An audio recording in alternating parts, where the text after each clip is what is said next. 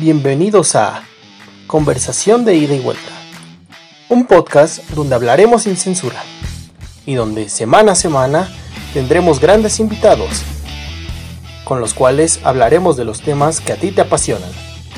Así que ponte cómodo, que ya inicia Conversación de ida y vuelta. Hola a todos, sean bienvenidos a una edición más de Conversación de ida y vuelta. En esta ocasión, de invitado, tendremos a Ernesto Campos Protestadios, periodista, viajero, amante de los deportes, escritor y sobre todo, y más importante, aficionado de los gloriosos Pumas de la universidad. Ernesto, ¿cómo te va? Hola Marcos, pues eh, qué buena presentación, tal cual, seguidor eh, Puma desde la cuna y bueno, pues muchas gracias por invitarme y aquí dispuesto y contento de poder platicar contigo. Cuéntame, ¿qué, andas haciendo en estos tiempos atípicos de, pandemia? Pues mira, según yo tenía listo el Estadios 2, o sea, la continuación de mi primer libro, y estos, estos meses de estar aquí en casa me dieron como la perspectiva de que no estaba para nada listo y casi lo he reescrito todo. O sea, quizá el encierro, quizá otra perspectiva me ha hecho ver las cosas de otra manera y me gustaría contar las historias de este nuevo libro de otra manera. Entonces, pues bueno, he estado como reinventando esas cuestiones, como siempre extrañando el fútbol, extrañando ir al estadio. Últimamente contento en un principio con los Pumas, molesto con un último resultado, pero no deja de ser eso, nada más un, día, una mala tarde. Y, nada, pues este, siempre eh, enamorado del fútbol, enamorado de los deportes y ansioso de poder volver a un estadio. Sí, porque bueno, todos los que amamos los deportes sabemos lo que, lo que se vive en un estadio.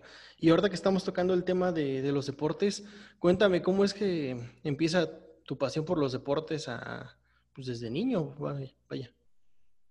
La verdad es que todo, el capítulo 2 del Trotestadios, para los amigos que aún no han podido leerlo, tiene un nombre que define o resume esta pregunta, o sea, ¿por qué?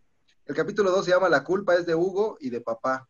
O sea, yo le debo quizá mi locura a todo esto a dos personajes eh, principales. El primero es mi papá, pues él me sentó en una televisión a ver un día un partido de fútbol. Y el otro es Hugo Sánchez, que en ese partido de fútbol al que me sentaron cuando tenía unos cinco años, pues jugaba para el Real Madrid y después de ver un pedazo de partido y de ver los dos goles que Hugo le marcó esa tarde al Sporting de Gijón, después de unos minutos yo ya tenía a mi primer héroe y a mi primer gran amor de la vida, que fue el Real Madrid. Entonces, eh, yo podría decir que este amor por los deportes eh, fue eh, una herencia de mi papá, que él no, era tan aficionado como, como ahora somos, porque creo que lo he jalado un poco hacia este lado, pero sí quiso mostrarme lo que en ese momento, en los años 80, era una de las esperanzas o de los escapes que tenía el mexicano, porque en una década que estuvo marcada por un sismo tremendo en el 85, por devaluaciones que hacía que comenzaras, te daban, no sé, al inicio de cada semana 100 pesos para toda la semana en la cooperativa de la escuela, acabando un año escolar tenían que darte mil, porque ya los 100 pesos se habían devaluado, ¿no? Entonces ya no podías comprar nada con eso. Entonces había tres personajes como principales que le daban algo de esperanza a la sociedad mexicana, eh, que podían ser Hugo Sánchez, con el Real Madrid, Julio César Chávez, que pues eh, se mantuvo invicto hasta 1994, y el otro era Fernando Valenzuela, que había ganado el Cy Young con los Dodgers en el 81 y que era un referente del picheo y de ese ejemplo de un mexicano logrando romper barreras y eh, siendo un,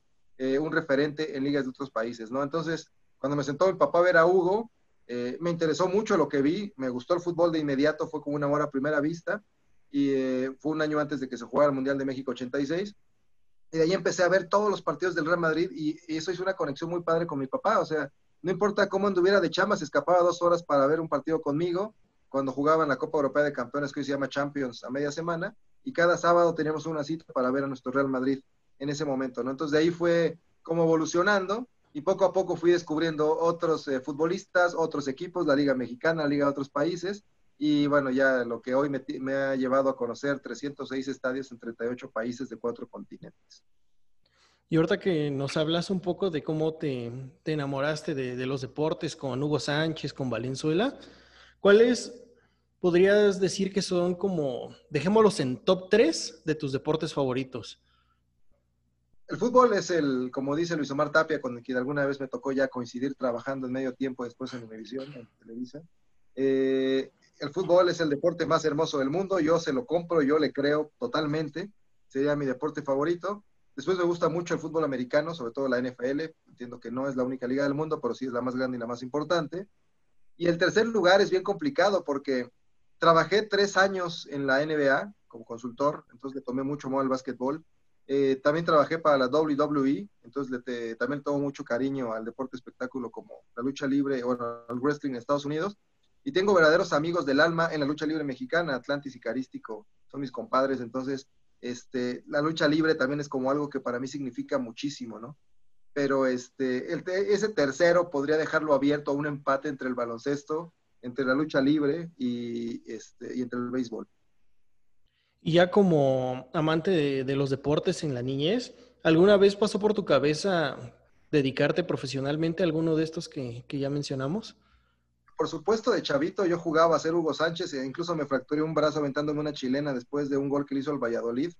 Eh, me acordaría la fecha de cuando me rompí el brazo porque, pero no fue el día que le metió el gol a Logroñez, que fue el 10 de abril del 88. Este fue otro, otra chilena que se aventó. Me una de tantas que, se, que hizo. y me quebré el brazo izquierdo, iba en cuarto de primaria. Este, yo no era tan bueno, me gustaba más el fútbol de lo que era bueno para jugarlo. Sí estuve muchos años, casi seis, en la escuela de fútbol de Osvaldo Castro, el Pata Bendita, que después se fue a trabajar mucho tiempo a las inferiores de Pumas. Eh, aquí se llama su escuela el Colo Colo, es el mismo nombre del equipo chileno, llegó de Chile, jugó en el América en Coyotes de Nesa. Curiosamente, nuestro rival acérrimo institucionalmente como el América, pero él eh, ya como formador se fue a Pumas y tiene su propia escuela. Eh, pero sí me hubiera gustado, me imaginé muchas veces jugando en un mundial, me imaginé muchas veces este, siendo corredor en la serie mundial, porque eso sí, corría muy rápido y como estoy muy flaco, entonces eh, era como mi talento el poder correr rápido, eh, jugaba de extremo izquierdo, pero no era tan bueno como era bueno para recordar las eh, estadísticas, como para saberme los nombres de los equipos y como para darle seguimiento a jugadores. Entonces desde chavito como que supe que lo mío no era en la cancha, pero no estaba alejado del deporte, entonces fue como se fue vislumbrando mi camino hacia el periodismo. Ok, y bueno, ya tocando un poquito más el, tema de, del periodismo, cuéntame cómo fue tu, primer acercamiento a este mundo de, la prensa, de los medios. Estudié la carrera de periodismo en la escuela Carlos Etienne García, es mi alma mater, la escuela de periodismo más antigua del continente, está aquí en la Ciudad de México, cerca de eh, la Torre del Caballito, cerca de la esquina de la información, donde había varios periódicos hace muchos años, ahí en Reforma. El Universal y el Excelsior, me parece. Excelsior, exactamente, que ya, ahora ya Excelsior se mudó a Ciudad Imagen, que está cerca de Avenida Universidad, muy cerca del Estadio de los Pumas, en, allá este, Ciudad Universitaria. Eh, pero justo ahí está la, la Escuela Carlos Septién, ahí empecé la carrera. Ellos fueron alguna vez a alguna feria de universidades a donde yo estudié la preparatoria que era en La Salle, y, este, y decidí estudiar periodismo con ellos. Y desde el primer semestre eh, conseguí un trabajo como, le decían hueso, o le dicen hueso en el periodismo a los que son chalanes. Entonces yo era el que me encargaba de archivo de fotos y de algunas cuestiones en el periódico El Economista. Entonces no entré directamente a los deportes, entré a la sección de industria y comercio. De hecho es curioso porque buena parte de mi carrera periodística no se dio dentro de los deportes. He pasado por negocios, he pasado por algunas cosas de política, incluso me tocó cubrir nota roja en el Universal y Ciudad.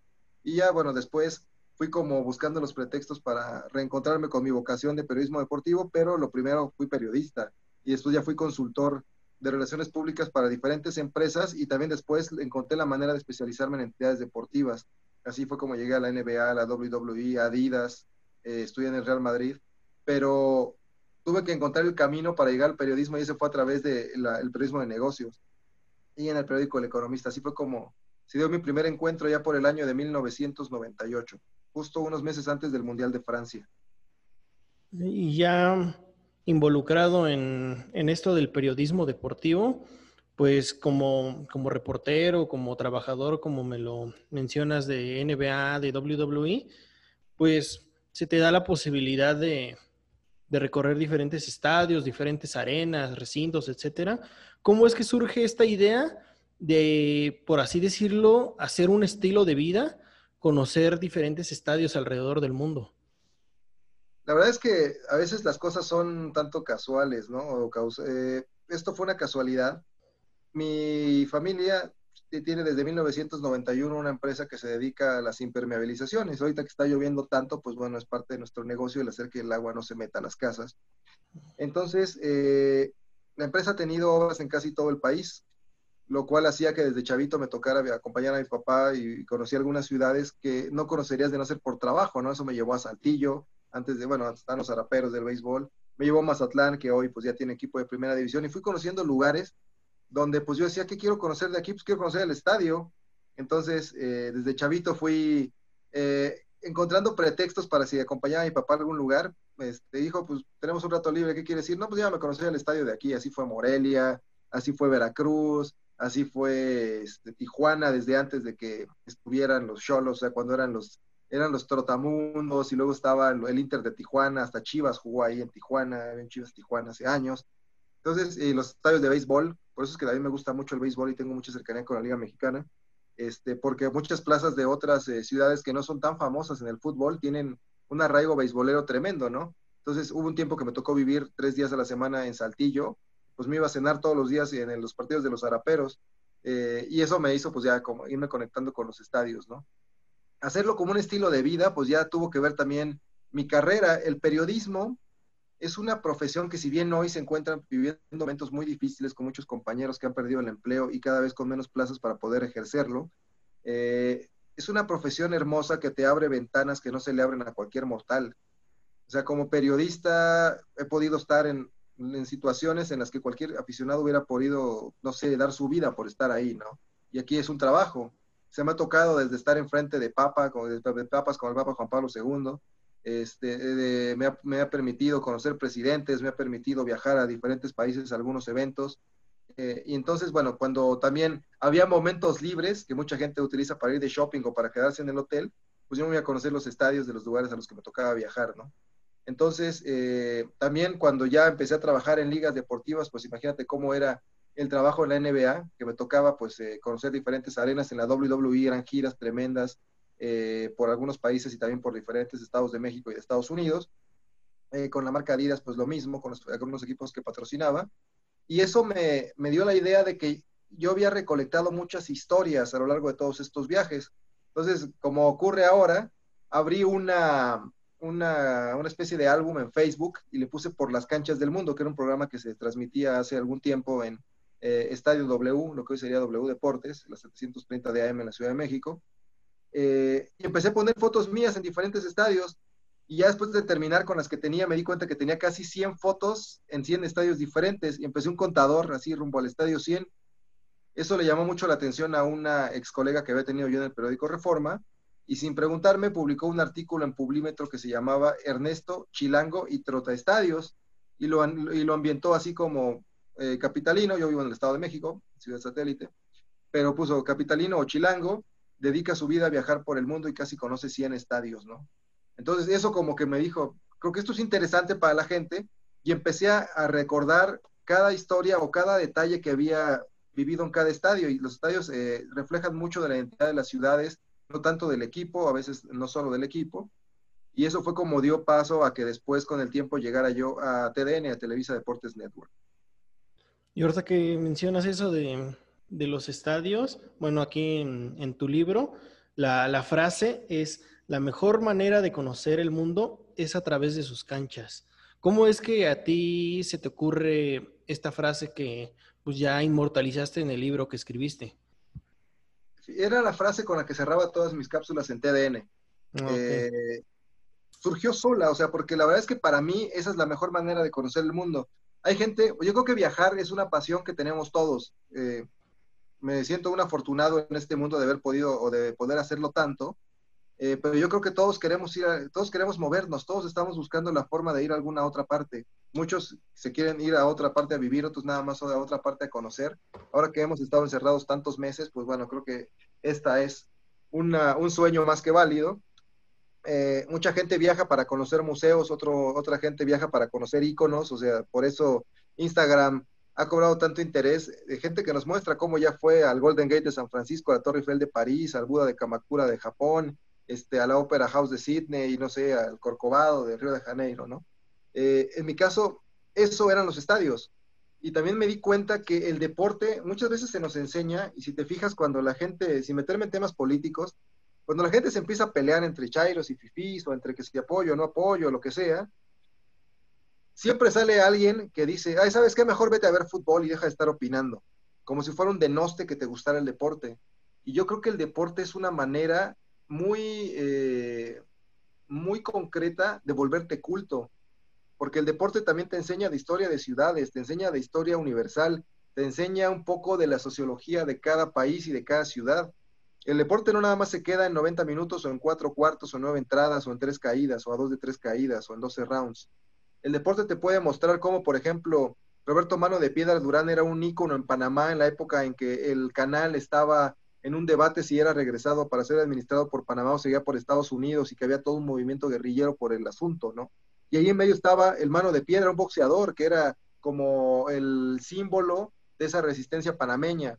O tenemos, eh, no sé, desde el logotipo de la Roma, que tiene eh, la loba, y es la, es la historia de la fundación de la ciudad, con Rómulo y Remo, que fueron, eh, se cuenta la leyenda, la historia, que fueron alimentados por una loba y luego, bueno, ellos fundaron la ciudad de Roma, ¿no? Este, el deporte te, por eso no es tan raro que haya quizá plumas tan contrarias en ideología que acaben amando tanto y se acaben expresando tanto con el fútbol. Juan Villoro en México, por ejemplo, es eh, un referente y, le agradezco que una vez me recibió en su casa para platicar de trotestadios, intercambiamos nuestros libros y fue una de las charlas que, recuerdo muchísimo. Este, Eduardo Galeano, que también en Uruguay ya fallecido en el año 2015, él con pensamiento en su momento súper comunista, muy de izquierda, pero al final se iba y decía que el fútbol era este, también una especie de religión sin ateos, ¿no? O también te mencionaba que los, los políticos deberían tenerle miedo al, deporte porque, bueno, por ese arrastre que a veces hacía que la gente sin mucha, que con, solo guiados por la fe pudieran perderse en esto, ¿no? O hace poco con esta serie de El Presidente que puso Amazon Prime, eh, me acuerdo de una cita que le ponen a Julio Grondona, expresidente ya fallecido también de la, de la Federación del Fútbol Argentino, que, que decía que eh, cada cuatro años en el Mundial de Fútbol el aficionado pierde la razón, se convierte en una persona que por cosas que no domina, que es como el resultado de su equipo, eh, eh, empieza a, tomar algunas ideas de creencias, de persinarse, de hincarse, de pedirle a Dios. O sea, hay cosas racionales que en el deporte no existen, ¿no? Entonces, el, deporte te, te, enseña a lo largo de la historia que hasta incluso ha generado periodos de paz y ha generado guerras, como la guerra del fútbol, entre El Salvador y Honduras en 1969, que por ahí relató Kapuscinski en un libro que se llama justo así, La Guerra del Fútbol, ¿no? Entonces me da mucha risa cuando empiezan las discusiones y alguien lo corta con, ah, tú vete mejor a ver el fútbol, ¿no? Y, este, y arriba la América o arriba los Pumas y, todo, cuando un buen aficionado al deporte, por más que a veces te enojes con el del otro equipo, puedes eh, respetar un poco la historia que trae ambos, ¿no? Pumas, el equipo de la universidad, si te vas a su estadio puedes ver que la fachada y muchas de las cuestiones que tiene fueron diseñadas por Diego Rivera. O sea, que el mural que tiene que está viendo a insurgentes fue creado por él y que si no, eh, todo el estadio está eh, con una fachada semejante a eso que está del lado de la Avenida de los Insurgentes es porque se murió primero, ¿no? O que está eh, formado por un, una idea de un ala de un sombrero charro, por eso es que las cabeceras tienen esa parte más baja, ¿no? ¿Por qué el estadio centenario tiene una torre con campeones olímpicos y por qué el que sea un estadio tan viejo es también lo que lo hace tan hermoso, ¿no? ¿Quién fue Santiago Bernabéu y por qué el Estadio del Madrid tiene ese nombre? ¿Por qué los culés son los de Barcelona? ¿Por qué traen varios equipos esa cruz, como la selección de Inglaterra, como el Barcelona, como el Inter de Milán, que es la cruz de San Jorge?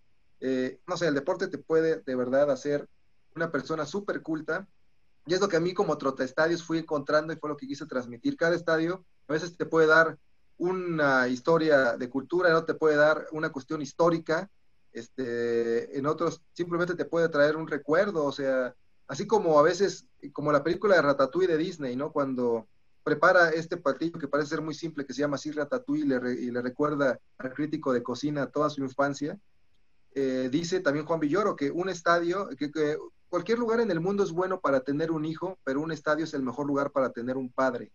Entonces yo creo que un estadio siempre puede ser una historia que contar y eso fue lo que al final me acabó dando esta, este estilo de vida y la idea muy personal de que la mejor manera de conocer el mundo es a través de sus canchas. Perdón si me extendí con las respuestas. Pero no, no te preocupes, perfecto. Una extraordinaria reflexión para entender el, pues, el peso del deporte que a veces este, puede tener en la sociedad, porque también, ahorita que hablabas, también me, yo me acordaba de lo que pasó con Colin Kaepernick en la NFL, de, su protesta por el, por el, ajá, de la protesta por el racismo que ahorita se está haciendo en prácticamente todos los deportes.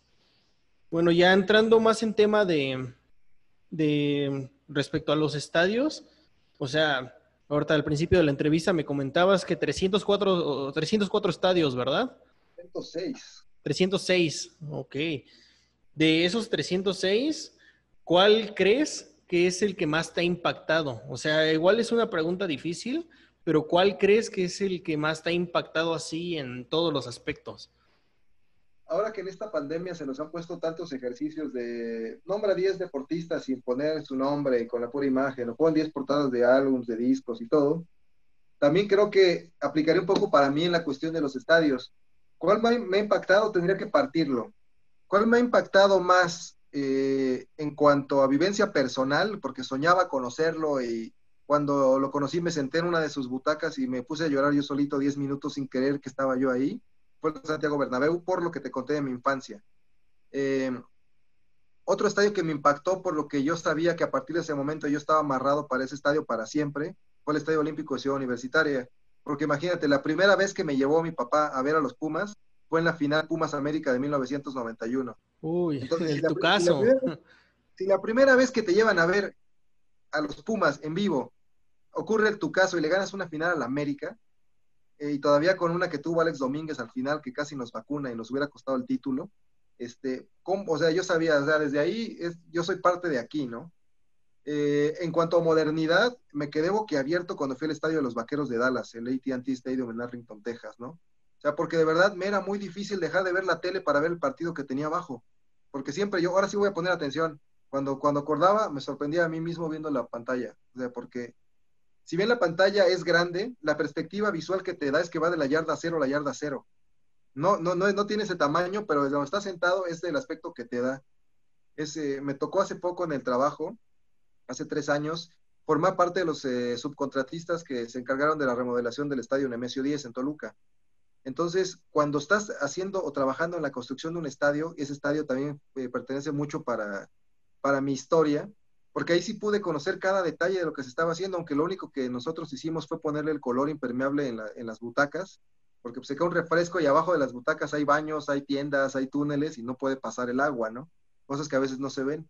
Entonces, pero ver cómo van haciendo un estadio me impactó muchísimo, ¿no? En cuanto a cultura vecinal o cultura de urbe, el estadio, el campo de fútbol de Vallecas, la Casa del Rayo Vallecano, es un estadio tan feo que es bonito, siempre digo eso. Eh, le falta una tribuna atrás de una portería, pero son tribunas que se hablan entre sí.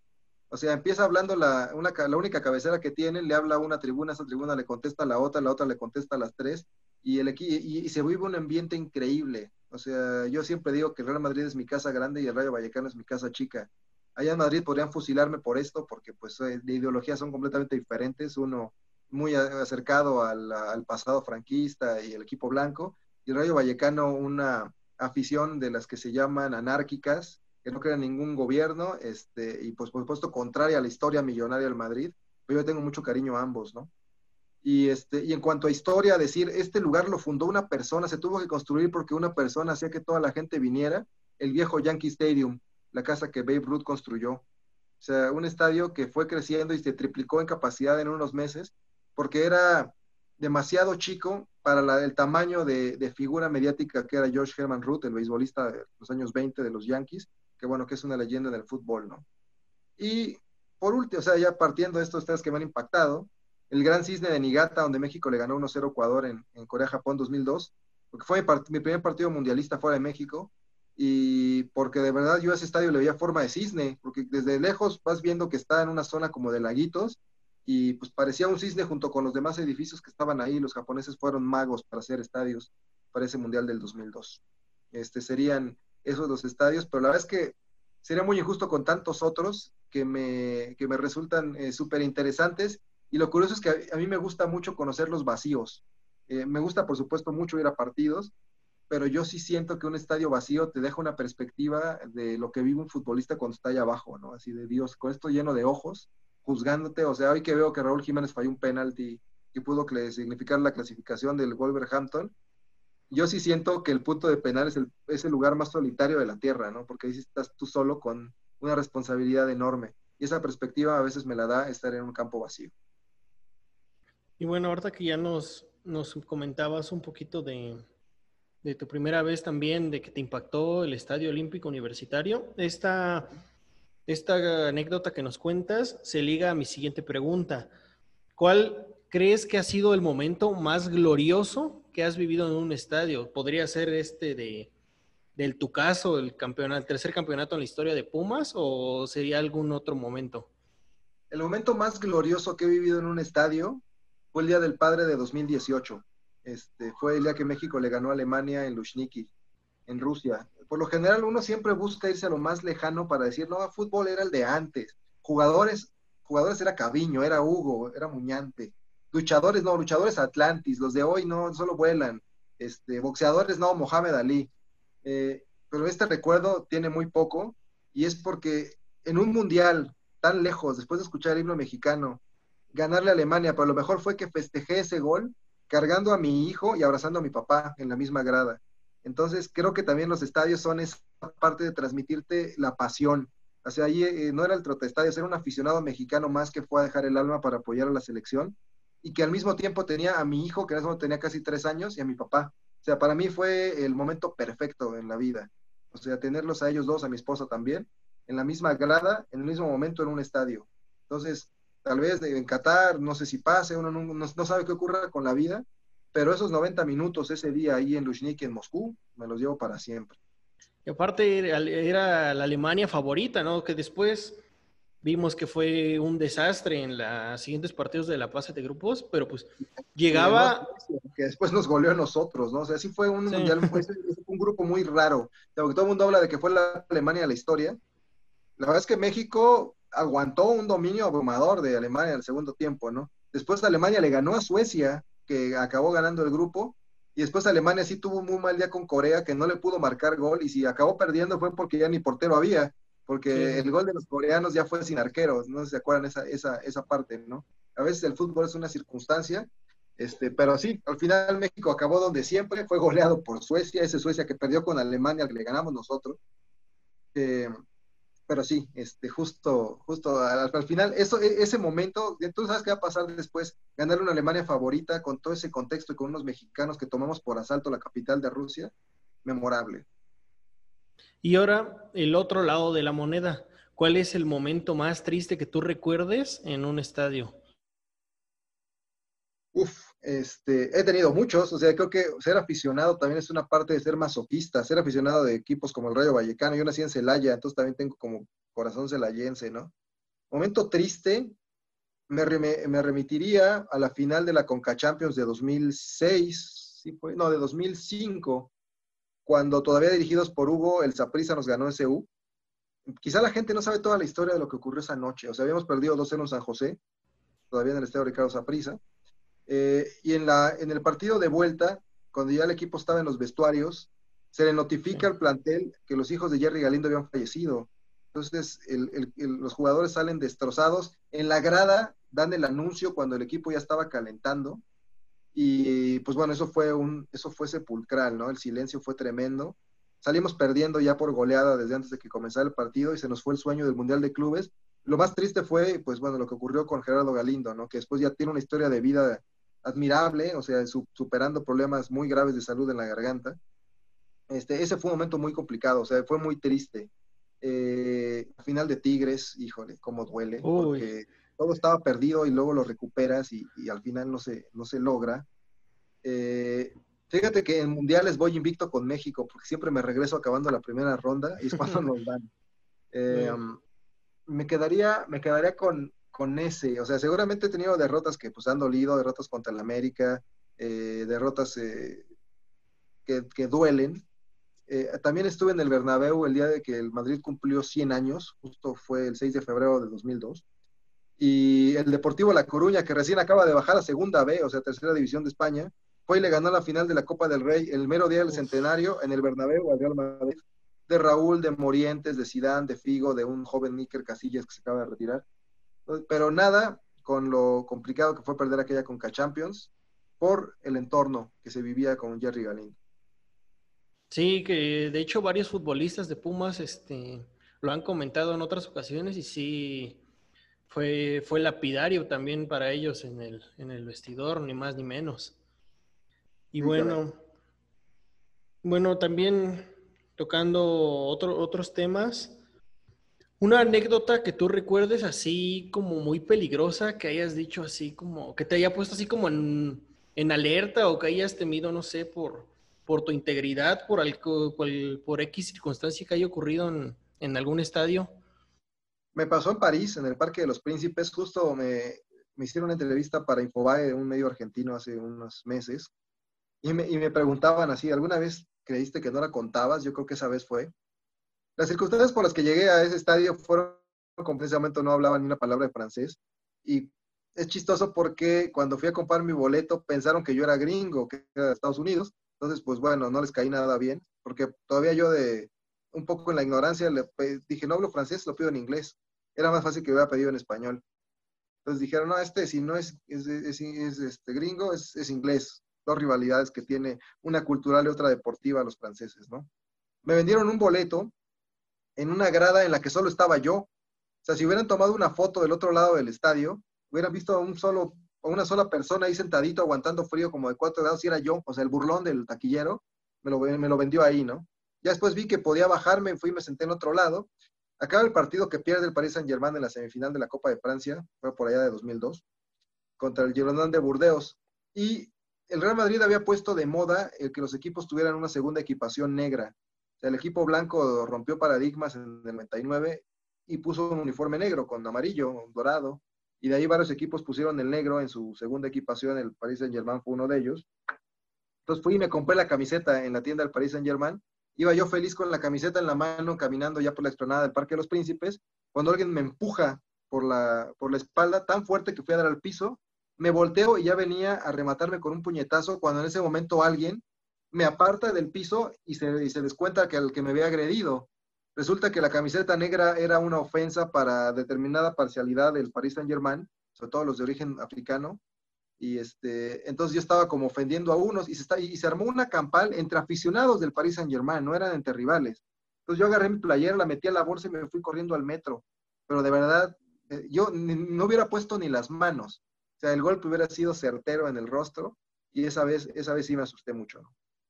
Ahí luego hubo otra vez en el estadio de nuestros propios Pumas, que no faltó el, bromista que dijo, ese güerito le va a la América, porque no sé por qué ese día no llevaba la camisa de los Pumas, creo que venía del trabajo, entonces no pude llevarme el uniforme.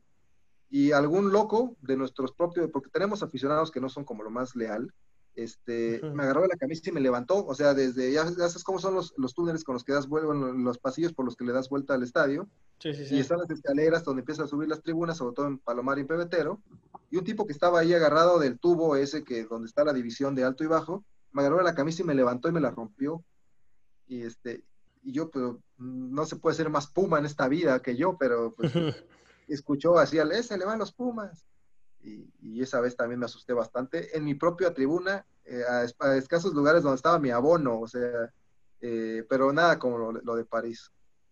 Sí, que también, o sea, para los que hemos estado en, Ciudad Universitaria, en un Pumas América, sabemos la, la, tensión que se siente en el ambiente, ¿no? Y bueno, quizá, o sea, lamentablemente, pues esto no, creo que no debería de pasar, pero muchas veces pasan situaciones así de que la pasión se desborda y nada más escuchas, este, escuchas como en tu caso, algo relacionado con el, rival en turno y pues la, hay gente que pierde la cabeza. Y a molestar, ¿no? También me ha tocado, en El Salvador me tocó ver cómo atacaban a muchachas en el Vietnam, que es una tribuna, se llama el Vietnam porque imagínate cómo será de temerosa. Este territorio guerrillero eh, en, Asia, donde pues Estados Unidos llega en una guerra a ciegas porque no se da cuenta que no dominaba el control del territorio. Yo así, sí, así creo que llega la gente que no sabe que se metió al, Vietnam.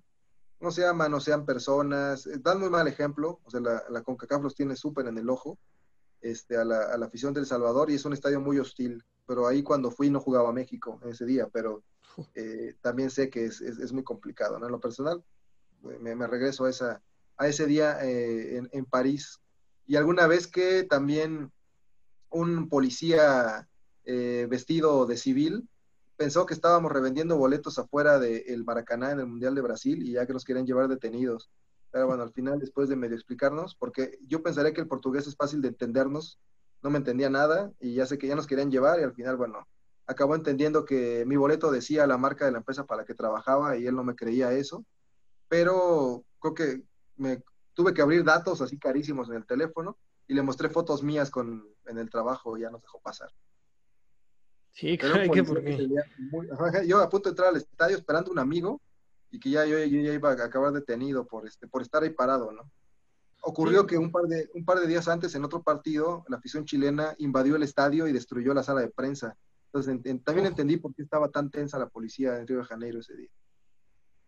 Sí, porque lamentablemente, como lo mencionábamos hace rato, la, reventa y los pseudoaficionados son, son algo que afecta no solo al fútbol, sino al deporte en, general, lamentablemente.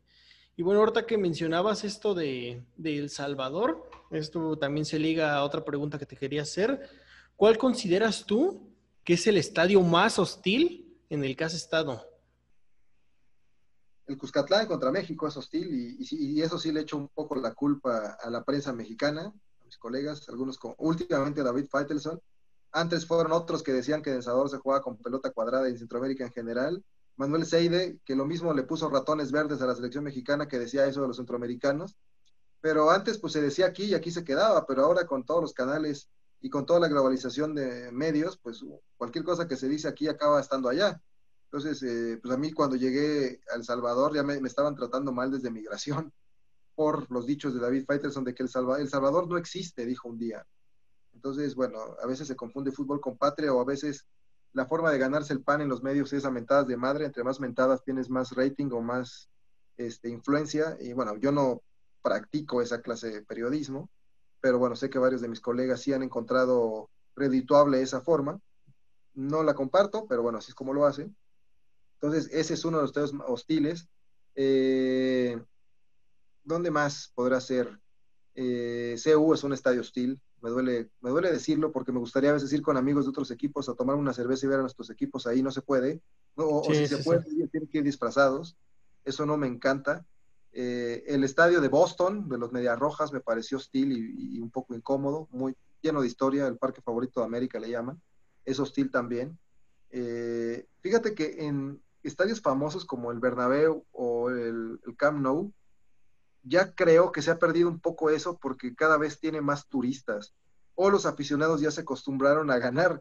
Entonces me tocó en un viaje de trabajo que, me llevaron, le agradezco la, esa invitación a Barcelona, eh, me tocó ir un partido de octavos de final de la Champions entre el Barcelona y el Arsenal. El Barcelona lo ganó 3 a 0 con un gol de Messi, otro gol de Neymar y otro gol de Suárez. O sea, el tridente. El MSN. el MSN, así un espectáculo de fútbol brutal. Y la gente se empezó desde el minuto 60, 65 del estadio. Cuando tenían a Messi y a estos tres ahí goleando al Arsenal, yo decía, ¿cómo es posible? O sea, a veces ya no ejercen esa, esa hostilidad, porque pues ya como que están acostumbrados o hay muchos turistas, ¿no? No digo que eso sea malo, pero sí, este, la, parte hostil yo la vería más de este lado del continente, la vería en, América y en Centroamérica contra México. Sí me quedo como quizá el estadio más hostil, el estadio Cuscatlán en San Salvador. Sí, que, que de hecho también lo, mencionas en tu libro, en 2009, ¿no? Cuando la selección mexicana vaya a jugar la eliminatoria, cómo se hace, se utiliza esto de la influenza H1N1 para amedrentar a los, a los mexicanos la gente se ponía el cubreboca y desde la prensa decían, o sea, hay que, este, o sea, utilizaban esa, esa, ya no me acuerdo la frase exacta que utilizó la prensa gráfica, que fue el diario exacto que lo hizo, este, casi casi hay que vacunar a México, les gritaban cuches, que es como, el, la, como decir puercos.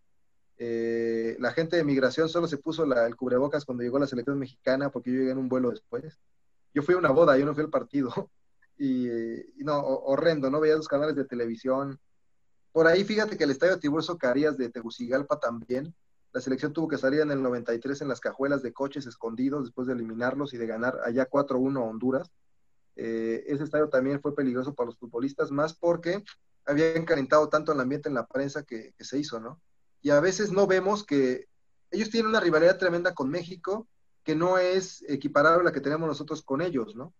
Y e, eso a veces nos quita un tanto la perspectiva. Ellos deportivamente nos odian tanto que nosotros, nosotros a veces no lo vemos así. Y cuando vas como turista, la gente te ve mexicano y a veces no te quiere por culpa del fútbol. Y es curioso porque por una parte no te quiere por culpa del fútbol, pero está dominado la música por Luis Miguel, Vicente Fernández, marcas mexicanas, Pan Bimbo, restaurantes Sanborns, Corona, o sea, ya metí aquí goles, eh, pero es una, nos odia, pero al mismo tiempo nos consumen. Es, chistoso, ¿no? Bueno, ya hablando también de esta como pasión desbordada, se habla mucho de, que la bombonera ruge, que el Galatasaray en, en Estambul, que el, que el Signal Iduna Park eh, del Borussia Dortmund. ¿Tú cuál consideras que es el, de hecho ahí, este, ahí los tienes colgados varios, varios estadios? ¿Tú cuál consideras que es el estadio más pasional, el que más entrega a su, a su equipo? Yo me regreso a Vallecas, aunque sea chiquito y le quepan 14 mil aficionados, los que yo conozco. También, o sea, me dirían, pero ¿cómo si ya fuiste a Liverpool y ya fuiste a Dortmund? Eh, justamente porque no es lo mismo el tamaño de la historia del Borussia Dortmund o de Liverpool que el que tiene el Rayo Vallecano y aún así esa gente no se calla de no se para de alentar. La afición del Rayo no lo deja ni en segunda B. Hasta tienen ese cántico así, no te abandoné ni en segunda B. Eh, pero sí, o sea, escuchar a The Wall en Dortmund y escuchar el You Never Walk Alone en Liverpool, tienes que ser, no sé, algo no terrícola para que no te conmueva así no le vaya a esos dos equipos, ¿no? En Argentina sí, o sea, el estadio late, pero todos le van al mismo. Ya está prohibida la afición rival, hay, hay como cuestiones, ¿no? O sea, sí me, me, fascinó conocer los estadios argentinos. Lo reservé para llegar al estadio 300, que fue el centenario de Montevideo.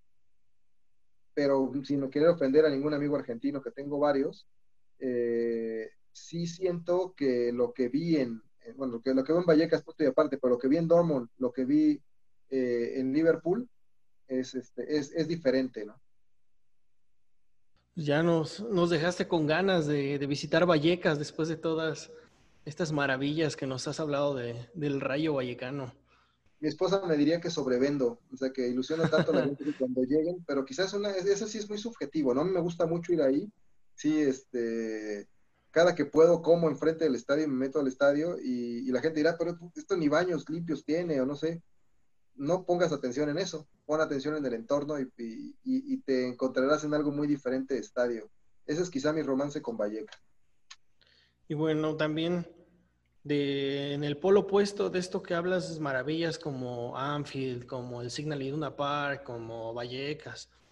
Me imagino que de entre todos estos estadios que has visitado, ha habido uno o varios en los que has tenido alguna mala experiencia, no sé, y que de plano has dicho como, eh, quizá no me dan, no me encantó y no me dan ganas de volver a este estadio. ¿Cuál sería ese o esos estadios? Es, es, complicado que un estadio me deje con la sensación de, ah, no quiero volver, porque al final pues hay un espectáculo o un deporte ahí abajo, ¿no? Pero sí que, que, me dejara de, ah, esperaba más de ti y el Camp Nou de Barcelona. Y, o sea, muchos dirán, le va al Real Madrid, pero primero soy el trota estadios, o sea, me fascina conocer los estadios. Va subiendo por las escaleras de ese estadio y todavía tiene alambres salidos de entre los ladrillos, muy descuidado, para ser un equipo que dominó la última década, que tiene al mejor jugador del mundo o a uno de los, o uno de los dos, sin poderme pelear con los que defienden a Cristiano Ronaldo. Yo esperaría que merece un mejor lugar el Barcelona como estadio para la historia reciente que tiene, así sea el acérrimo rival de mi equipo, ¿no? el Estadio Azteca, con la última remodelación que tuvo, no puedo decirme más que decepcionado, no puede ser que estés en una tribuna lateral, en cualquier parte del mundo es muy cara y tiene la mejor visibilidad, aquí tengas que estarte agachando porque le pusieron unos tubos que impiden la visibilidad y una tribuna lateral, ¿no? Sí, sobre todo en el área de prensa, ¿no? Ajá, por ahí a un lado, ya como aficionado, espantoso. Ir a CU y quedarte en las primeras filas tampoco es una experiencia agradable.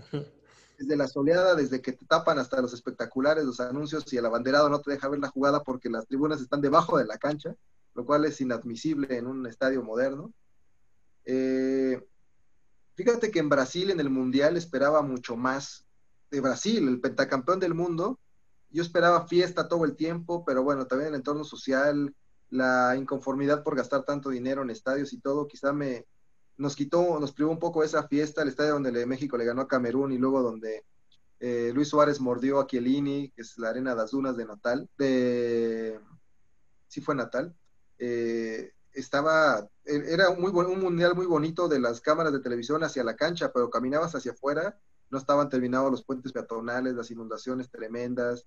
Eh, Brasil me quedó a deber en esa parte, ¿no? ¿no? No en el desempeño, porque creo que México jugó un buen mundial y nos fuimos porque no era penal.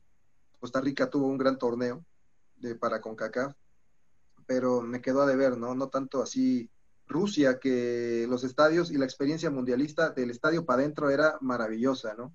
Afuera sí es un poco complicado, yo iba con un niño, entonces eh, no, como que no están tan familiarizados para el turismo familiar, pero el mundial eh, como organización estaba, estuvo fabuloso. Ese, quizá, yo siempre digo, el Camp Nou creo que debería ser un mejor escenario para la historia reciente que tiene el Fútbol Club Barcelona, que pues se seguirá recordando por muchos años el sextete y todo lo que, todo el dominio que ejercieron o que han ejercido en, la liga. Y ese estadio tan descuidado, solo con un pedacito de techo, con vigas salidas en los pasillos, sin una estación de metro muy cercana, mm, ese estadio sería el que me quedó a deber. De ahí en fuera, pues bueno, por supuesto que hay estadios mucho más modestos, dependiendo del país al que vayas, este, pero ese por el tamaño de historia. Bueno, al principio de la, de la charla mencionabas que en 306 estadios has, has visitado ya. O sea, ¿qué, ¿cuál te falta? o sea, ¿cuál de los de los que no has visitado, este, todavía como que le, tienes ganas de, ir? Debo decir que ahorita estoy un poco ardido porque siendo mexicano y con esto de trota estadios, pues, mi obligación como, como concepto, como marca, sería por lo menos conoce todos los estadios de la primera división de su país, pero con los movimientos recientes de la liga, por, mucho tiempo sí conocía todos los estadios de la, de la, primera división mexicana y casi todos de la segunda, ¿no? Y algunos hasta de tercero sin equipo. Nesa, el 3 de marzo, Irapuato, que pone que estadios mundialistas que hoy no tienen fútbol de primera o segunda división. Pero ahorita de la Liga MX no conozco dos. No conozco ni el estadio de Mazatlán, por obvias razones, porque no lo conocen más que los jugadores, yo creo, ahorita.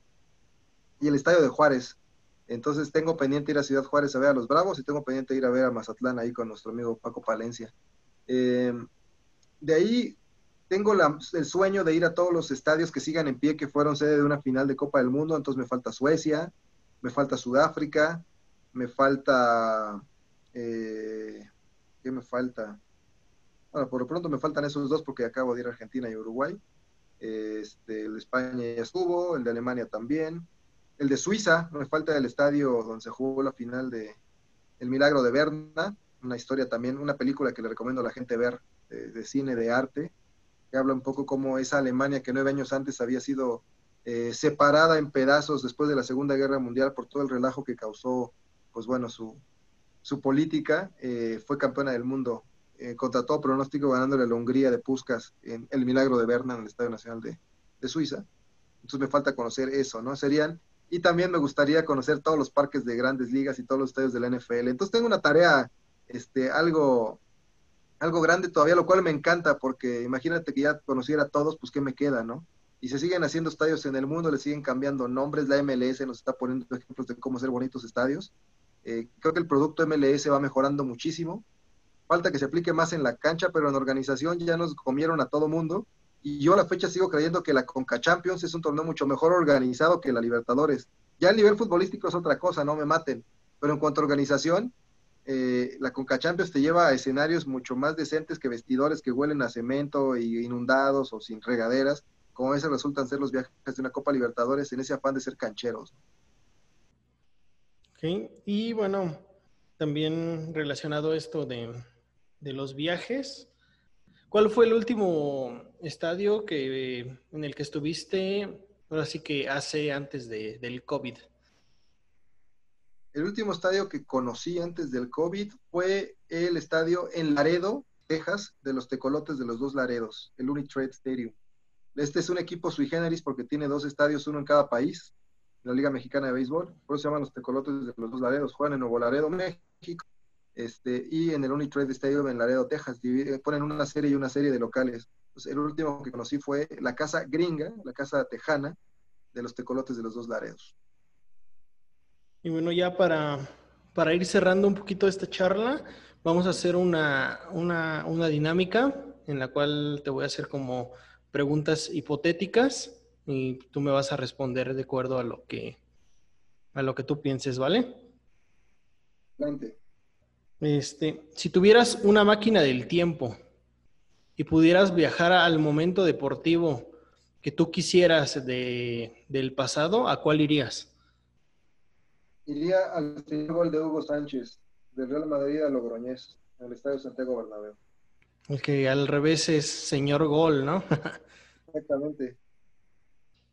Si tuvieras la posibilidad de ser este, un deportista profesional por un día, este, ¿qué deporte practicarías? ¿En qué equipo jugarías? ¿Y qué campeonato ganarías?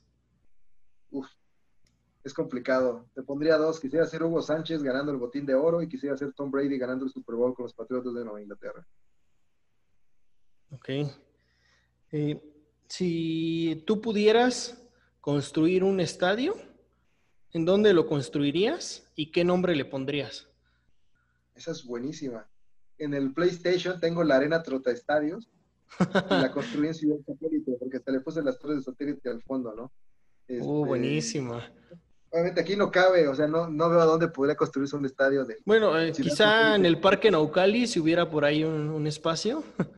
Ah, pero podría ser ahí con las torres de como paisaje urbano. Y le pondría así, Arena Yo le pondría Estadio Nacional Hugo Sánchez, porque me parece increíble que este país no tenga un estadio de primera división, con el nombre de nuestro más grande referente en el fútbol. Que de hecho, no, no sé si sabías que, hay una cancha que tiene el nombre de su hijo. Eh, no, sé que está el de Hugo en Coitlán Izcalli y otro en Acapulco, pero la de la de Hugo Sánchez Portugal no lo. Ajá, en, el plan seccional, en, por Metro Popotla, la, cancha donde, pues, donde se hacen los, los partidos dominicales, que este, se llama Hugo Sánchez Portugal, porque de hecho él fue este, encargado, ajá, encargado del deporte de Miguel Hidalgo.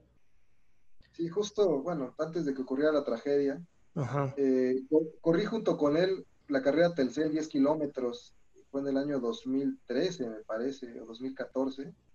No lo podía creer porque pues, semanas antes yo había, hicimos un buen tiempo, eh, iba yo junto con él, eh, pues, a través de redes sociales nos pusimos de acuerdo y nos, nos guiamos como pace. Bueno, fue de hecho la última vez que lo vi. Sí, lamentable lo tan joven que, falleció el, buen Hugo Sánchez Portugal, lamentablemente. Y bueno, por último, si te dieran la oportunidad de construir un departamento así tal cual en un estadio, ¿dónde lo construirías? Y ahí para que tú vivieras ahí. No, tendría que ser en Madrid y sería dentro del Estadio Santiago Bernabéu. Sí, de plano al Paseo de la Castellana? Sencillo la respuesta. Yo, yo, yo imaginaba que igual podrías irte por, por Vallecas o por Ciudad Universitaria, pero pues ya veo que también al, al Bernabéu le tienes un, gran aprecio. me encantan esos dos, pero para vivir, o sea, ciertamente Vallecas es un barrio, ¿no? O sea, sí es una zona completamente urbana. En Ciudad Universitaria, pues es una universidad. Entonces ahí con vista, pues sería vista a las facultades o vista un poco a insurgentes o al Metrobús. Y en el Bernabéu, pues es que tienes el Paseo de la Castellana. Imagínate que las Azteca estuvieran en el Paseo de la Reforma, ya aquí yo en la Quinta Avenida. Este, eso, eso es lo que el Bernabéu tiene, o sea, su localización en la ciudad de Madrid es, es increíble y convive con la avenida principal de la capital. No, no veo la bombonera de Boca en la, este, o el estadio de River en la avenida principal donde está el obelisco en Buenos Aires, ¿no? Eso sí tiene el Bernabéu, que no, yo no veo que tenga ningún otro estadio en el mundo. Sí, sería una locura, ¿no? Una, en una arteria principal, los días de partido. Y, no lo es, o sea, están bien organizados en cuanto a metro y transporte público, todo se puede. Por supuesto, sube la afluencia vehicular, pero yo no veo que colapse Madrid en un día de Champions. Sí, porque, porque imagínate este, un América Chivas con el Azteca en, en Paseo de la Reforma entre semana. No, no quiero, no quiero imaginarlo. A las 6 de la mañana a su casa porque no tienen cómo regresarse y si llueve, y no, no, no. Sí, no, no, sería una, una locura. Bueno, pues ya esto sería todo. Muchas gracias por, por aceptar la, la entrevista. Y bueno, nada más por último, cuéntanos dónde, dónde podemos encontrar tu libro, El Trota Estadios, para pues, quien, quien esté interesado en, pues, en, en, leer más sobre tus, tus anécdotas en estos recintos. Fíjate que gracias a Dios está agotado. Eh, Por ahí vi que surgieron unos pocos a la venta. No sé si qué pasó en almacén, tengo que checar con ellos. Vi que aparecieron unos poquitos estos días en el sótano y en Porrúa pero hasta donde yo mismo revisé, porque tengo que hacer cuenta con ellos, ya estaba agotado. Entonces los invitaría a que den una checada y pongan testados en el sótano libros y en, y en Porrúa en línea. Nada más ahí. ¿Y más o menos para cuándo no tienes fecha tentativa ahorita que me hablabas para la segunda parte? Yo quiero que esté listo para Navidad, pero pues si todo sigue como está, pues no hay forma de presentarlo y también creo que en un país que lee, de acuerdo a diversos estudios, menos de medio libro por mexicano al año, si no lo lanzas, si no tienes un evento que vaya de la mano con tu libro, si no lo pones a rodar así el libro sea rectangular, eh, no, no va a llegar a la gente. Entonces, eh, pues cuando escribes, una aspiración legítima es de que la gente te lea. Pues toca encontrar un buen momento para que, porque también si lo lanzas en febrero, pues no hay como tanta pasión, hay que pensar en Navidad para que sea un regalo antes del Mundial, para que esté la efervescencia. Entonces, está ahí, lo tengo que mejorar, no sé, ahora se ha vuelto como mi sagrada familia, o sea, la iglesia que nunca se termina. No logro terminar mi libro, eh, aunque ya estaba terminado hace meses, ¿no? Pero espero que, que esta nueva normalidad nos abra un espacio para poder introducirlo ahí y por supuesto a mis amigos de Notigoya y a ti ahí te, ahí te espero. Vale, muchas gracias. Estaremos encantados de asistir cuando la pandemia nos lo, nos lo permita. Y bueno, cumpliendo con la dinámica que hicimos hace unos días en Instagram, vamos a mandar un saludo a Valdorantes y a Adrián Espinosa, los cuales adivinaron quién sería el primer invitado de este podcast. Y bueno, queremos agradecerles por su preferencia y esperen próximamente más dinámicas en Instagram. Y bueno, esto sería todo. Muchas gracias por acompañarnos, por escucharnos. Gracias a Ernesto por su tiempo. Y nos vemos la próxima semana con un nuevo invitado aquí en Conversación de Ida y Vuelta. Saludos y hasta la próxima.